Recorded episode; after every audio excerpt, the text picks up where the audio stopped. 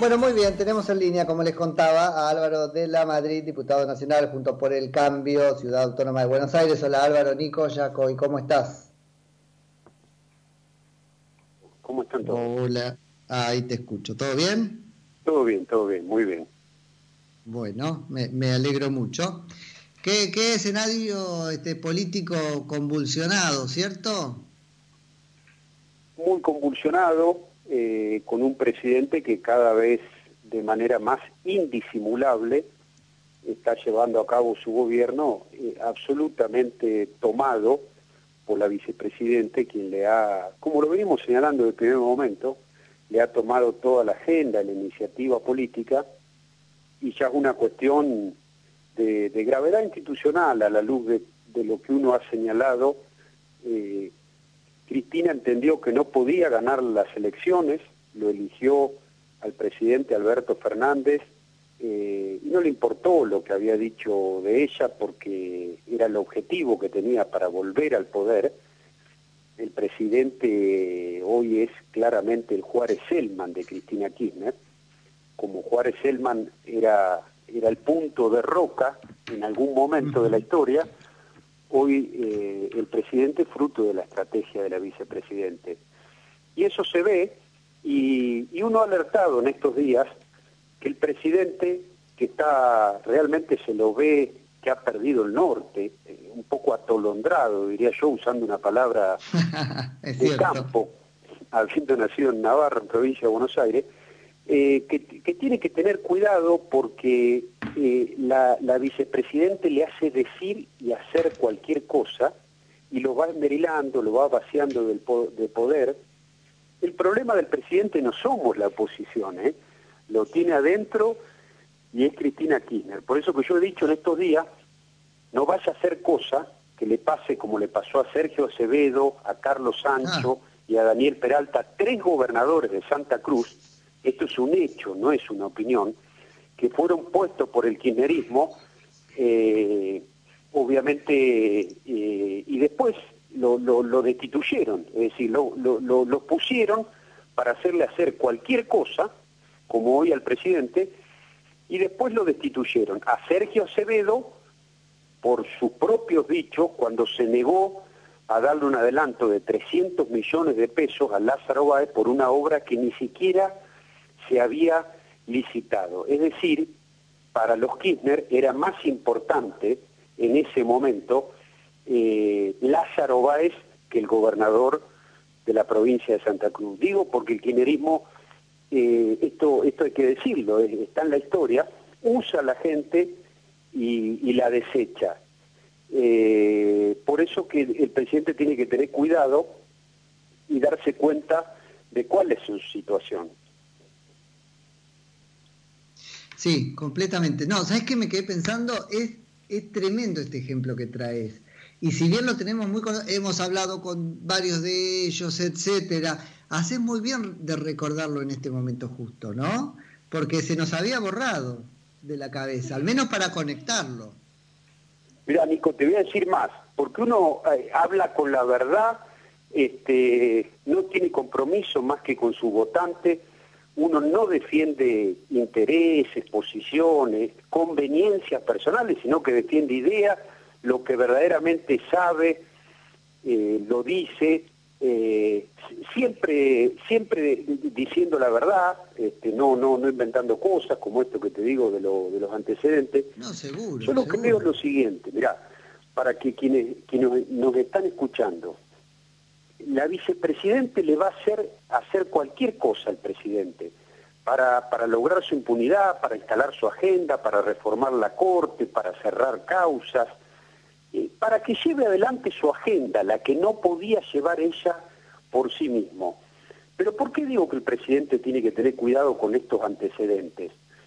Porque la vice lo está enverilando, de alguna manera ah. lo está desgastando y tal vez, tal vez, no le preocupen tanto las marchas por Vicentín, la del 9 de julio, porque son funcionales a su estrategia. Cristina no está Bueno, ahí vamos, es una estrategia de muchas bandas entonces. Claro, eso ese es un problema del presidente que se va... Se va ¿Qué, digo yo? Me adelanto conociéndole la lógica a la vicepresidente y pienso lo siguiente. Yo creo que ella intenta o sueña con pasarle el poder en el, en el 23 a Máximo. Sabe que en el 23, si quiere, puede ser candidata a presidente, podría hasta ganar la elección, pero pierde en el balotaje. Ella sabe que le pasaría lo de Menem y que la sociedad la jubilaría en la zona. Entonces sueña con traspasarle el poder a Máximo y concretar el kirchnerismo eterno, es decir, la autocracia familiar.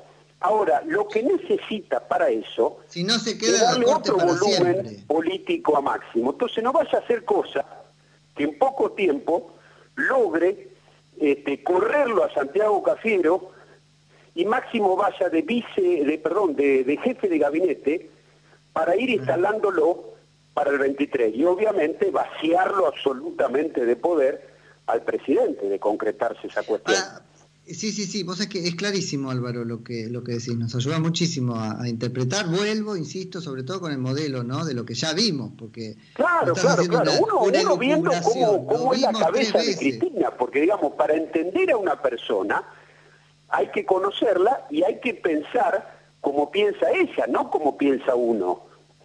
Entonces, ayúdame a entender, esto.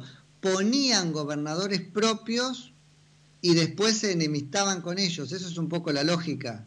Claro, los ponían porque porque no tenían no tenían otra forma, sí, por eso digo este como puntos y después le hacían hacer cualquier cosa. Si si si se encontraban como pasó con Acevedo sobre todo, no tanto con Sánchez y Peralta, porque ahí fue una cosa eh, directamente del tinerismo que no le gustó y lo sacaron. Pero Acevedo este, se rehusó a hacer una cosa, digamos, que esto lo, de, del dinero de, Lázaro Báez, y lo destituyeron, hicieron un golpe, pero también lo hicieron con tres intendentes en Río Gallego, con Villafañe, Aburto y Cantín. Exactamente lo mismo. Por eso que el kirchnerismo este, no tiene socios o, aliados. Por eso que a Cristina ni le preocupan las barbaridades que dijo eh, Alberto Fernández, porque se las está cobrando todas ahora, haciéndolo pasar Al contrario, vergüenza. que las... Claro. Exacto, haciéndolo pasar vergüenza y, denigrándolo. Mire, mira Nico lo que pasó, pero nosotros naturalizamos cosas que son terribles. Cuando lo ungió candidato a presidente, lo recibió en, su departamento. Una cosa absolutamente denigrante para Alberto Fernández. Es decir, eh, claramente como, como, como un empleado. Entonces, esto hoy se empieza a ver. ¿Qué tenemos que hacer desde Junto por el Cambio? Porque hay que ponerlo en perspectiva esto. No caer en la trampa de, del peronismo, te diría, del kirchnerismo, que le trasladan todas estas cuestiones internas a la sociedad, como ya pasó antes con Caballo y con Menem, este, después con Menem y Dualde, después con Dualde y Kirchner, eh, y así recurrentemente, y todavía este, culpando a, la oposición por, por problemas de, gobernabilidad y por ser canales este, miserables. La verdad que es, es insólito, además de increíble, ¿no? Totalmente. Álvaro, te, a ver, un poco acudiendo a tu conocimiento este, experiencial, incluso intuitivo, te diría, de la política, una pregunta a lo que no sé si tenés respuesta, pero yo coincido plenamente en lo que vos describís. Hay una cosa que me genera dudas, que es, ah, Alberto Fernández es un otro, habrá entrado ahí creyendo que podía ser eh, realmente la suya, que es por lo que aparentemente lo votó un, porcentaje diferencial de la sociedad, o es, socio en esto? Y entró para hacer él, lo él tomó una decisión. Él, él le por eso, porque si no lo estamos también poniendo en el lugar de victimizando, pobrecito, y él se puso ahí. ¿Cómo? No, porque si no la sociedad, estamos ahí un paso de victimizarlo, pobrecito. No, no, no, yo no lo digo por ese sentido, lo digo, él le vendió le vendió el alma al diablo, sabe, sabe lo que hacía, incluso, mirá, para, para que quede claro que el presidente es responsable, esto no es ninguna víctima y es, acá no hay quimerismo bueno o malo, quimerismo original, ciudadano, más, este, más democrático, contra un kirchnerismo más rancio. Lo que sí es cierto, lo que sí es cierto, porque el peronismo, este, como decía un amigo mío, si lo tenés que definir, decía, es un movimiento eh, de centro izquierda, derecho, derecha moderado, es decir, es todo a la vez eh, y no es nada. También tiene, tenía, digamos, muchas, muchos, muchas personas, dirigentes políticos, ciudadanos, eh, con ingenuidad, te diría, porque el presidente nunca, nunca se iba a atrever a hacer eso, sabía bien cuál era su rol y sabe y conoce los antecedentes de Santa Cruz y lo que le podía pasar. Fíjate que, está haciendo los deberes absolutamente, pero hay otra gente, ¿sí? dirigentes políticos, incluso el peronismo, el peronismo territorial, los de los varones del, conurbano, el peronismo más, más católico. Sergio Massa y Sergio Massa. ¿Cómo? Sergio Massa. Sergio Massa, el peronismo más cercano al Papa, de alguna manera tenían, voy a decir una cosa muy dura, pero es así, tenían alguna esperanza de que el presidente traicionara a Cristina, depurara al peronismo de la cámpora, hiciera toda esa, esa depuración. ¿Sí? sí, sí, tal cual. Pero, pero, el, pero el presidente no, no, no solo que no lo va a hacer, no va ni, ni intentar hacer eso. Hmm. Qué, interesante. Y entonces, el, el, este, el conflicto ahora con las madres de Plaza de Mayo, ¿cómo lo leemos? Bueno, es, muy claro lo que está pasando. La vicepresidente usa las madres de Plaza de Mayo, a Graboy, para decirle las cosas que ella no puede decir. Es decir, para, para bajarle el precio, para ningunearlo, para ridiculizarlo. Lo mismo con lo que ha pasado con Venezuela. Mira, el presidente que dijo, yo dije, guarda que también eso es una trampa, no es una declaración tan buena. En Venezuela debe haber elecciones, ¿sí? Y se deben respetar los derechos humanos. El presidente no había reconocido a Guaidó como presidente, pero esta última declaración que te digo le molestó al kirchnerismo. Hoy se sale a retratar y dice lo que señalé no le quita legitimidad a Maduro. Yo no le, no le estoy desconociendo la legitimidad a Maduro y es decir, vuelve a dejar en claro la posición de la diplomacia encapuchada de Cristina que defiende a Maduro. Pero tampoco era una declaración... Una, una declaración, Álvaro, que es exactamente el argumento de Maduro. Maduro también dice, bueno, sáquenme por elecciones legítimas dentro de un año cuando puedan hacerlo. Pero vos fíjate que al kirchnerismo le molestó eso y tampoco es una declaración muy correcta, porque yo no pido elecciones en Venezuela. Hoy pedir elecciones en Venezuela con Maduro es como bautizar a un niño con el diablo. Es decir, lo que uno tiene que pedir es el cese de la usurpación, que Maduro se corra, sea una pequeña transición y que eso garantice elecciones transparentes, pero con Maduro no hay posibilidad de un proceso electoral transparente. Es decir, que lo que ya había declarado el presidente no era tampoco una gran crítica a Maduro, era algo que le convenía. Así todo, lo llamaron a dejar que dejara en claro que no era una crítica a Maduro, cuando no hacía falta, pero por las dudas, para que no se malinterpretara. Sí, totalmente. La, la única parte que me da mucho miedo de todo esto es que, a ver cómo lo pongo, que la, la misma porción de la sociedad que votó a, Cristina Fernández de Kirchner disfrazada de Alberto, ahora, este, bueno, vuelva a apoyarlo porque pobre Alberto, Cristina lo está corriendo. Claro, que al final eran dos cosas pero no aprendemos de la historia los argentinos. Porque mira, Nico, y yo lo viví en carne propia esto, el error de la política incluso, ¿sí? De fortalecerlo a Kirchner de Dualde, como que Kirchner al principio era el hombre débil al que había que ayudar a generar este, gobernabilidad. Y yo decía, no saben lo que están haciendo, es decir, eh, en esto ocurre lo mismo. Juntos por el Cambio tiene que pensar en estar unidos y en una alternativa republicana que no entre en la trampa y en el juego del gobierno, porque incluso te digo una cosa, y esto es a título absolutamente personal, todas las personas que no fueron aceptadas por Cristina y que quisieron formar parte del gobierno y que hubiesen con gusto eh, haber tenido un, rol en el gobierno y que Cristina le puso bolilla negra, ahora quieren venir a Juntos por el Cambio. Eso no va a ser bien visto por la sociedad.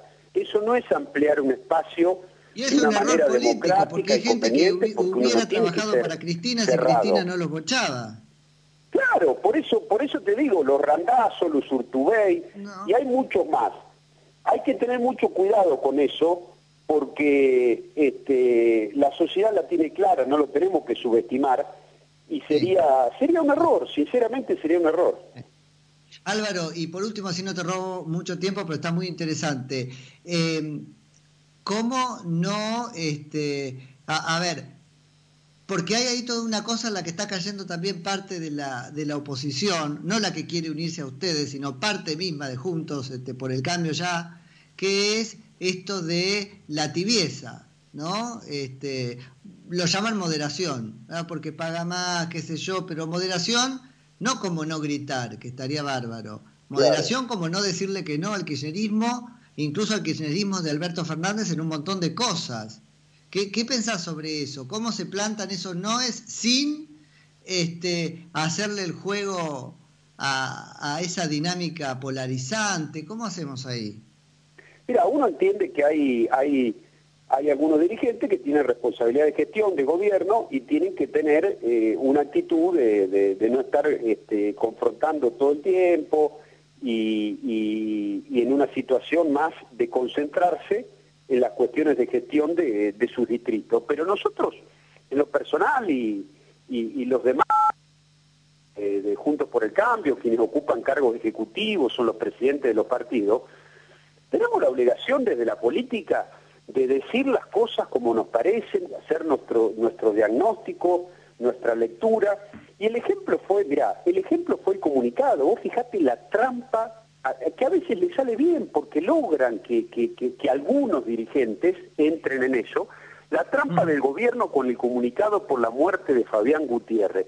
Pero como si ese fuera el problema, por supuesto que es un, un crimen de gravedad institucional y ya está corroborado prácticamente que estaban buscando el dinero de la corrupción, el dinero robado, que su muerte es consecuencia de las valijas, que había vendido una propiedad que estaba con muchos dólares encima, yo es una información que la tengo corroborada, que lo he dicho.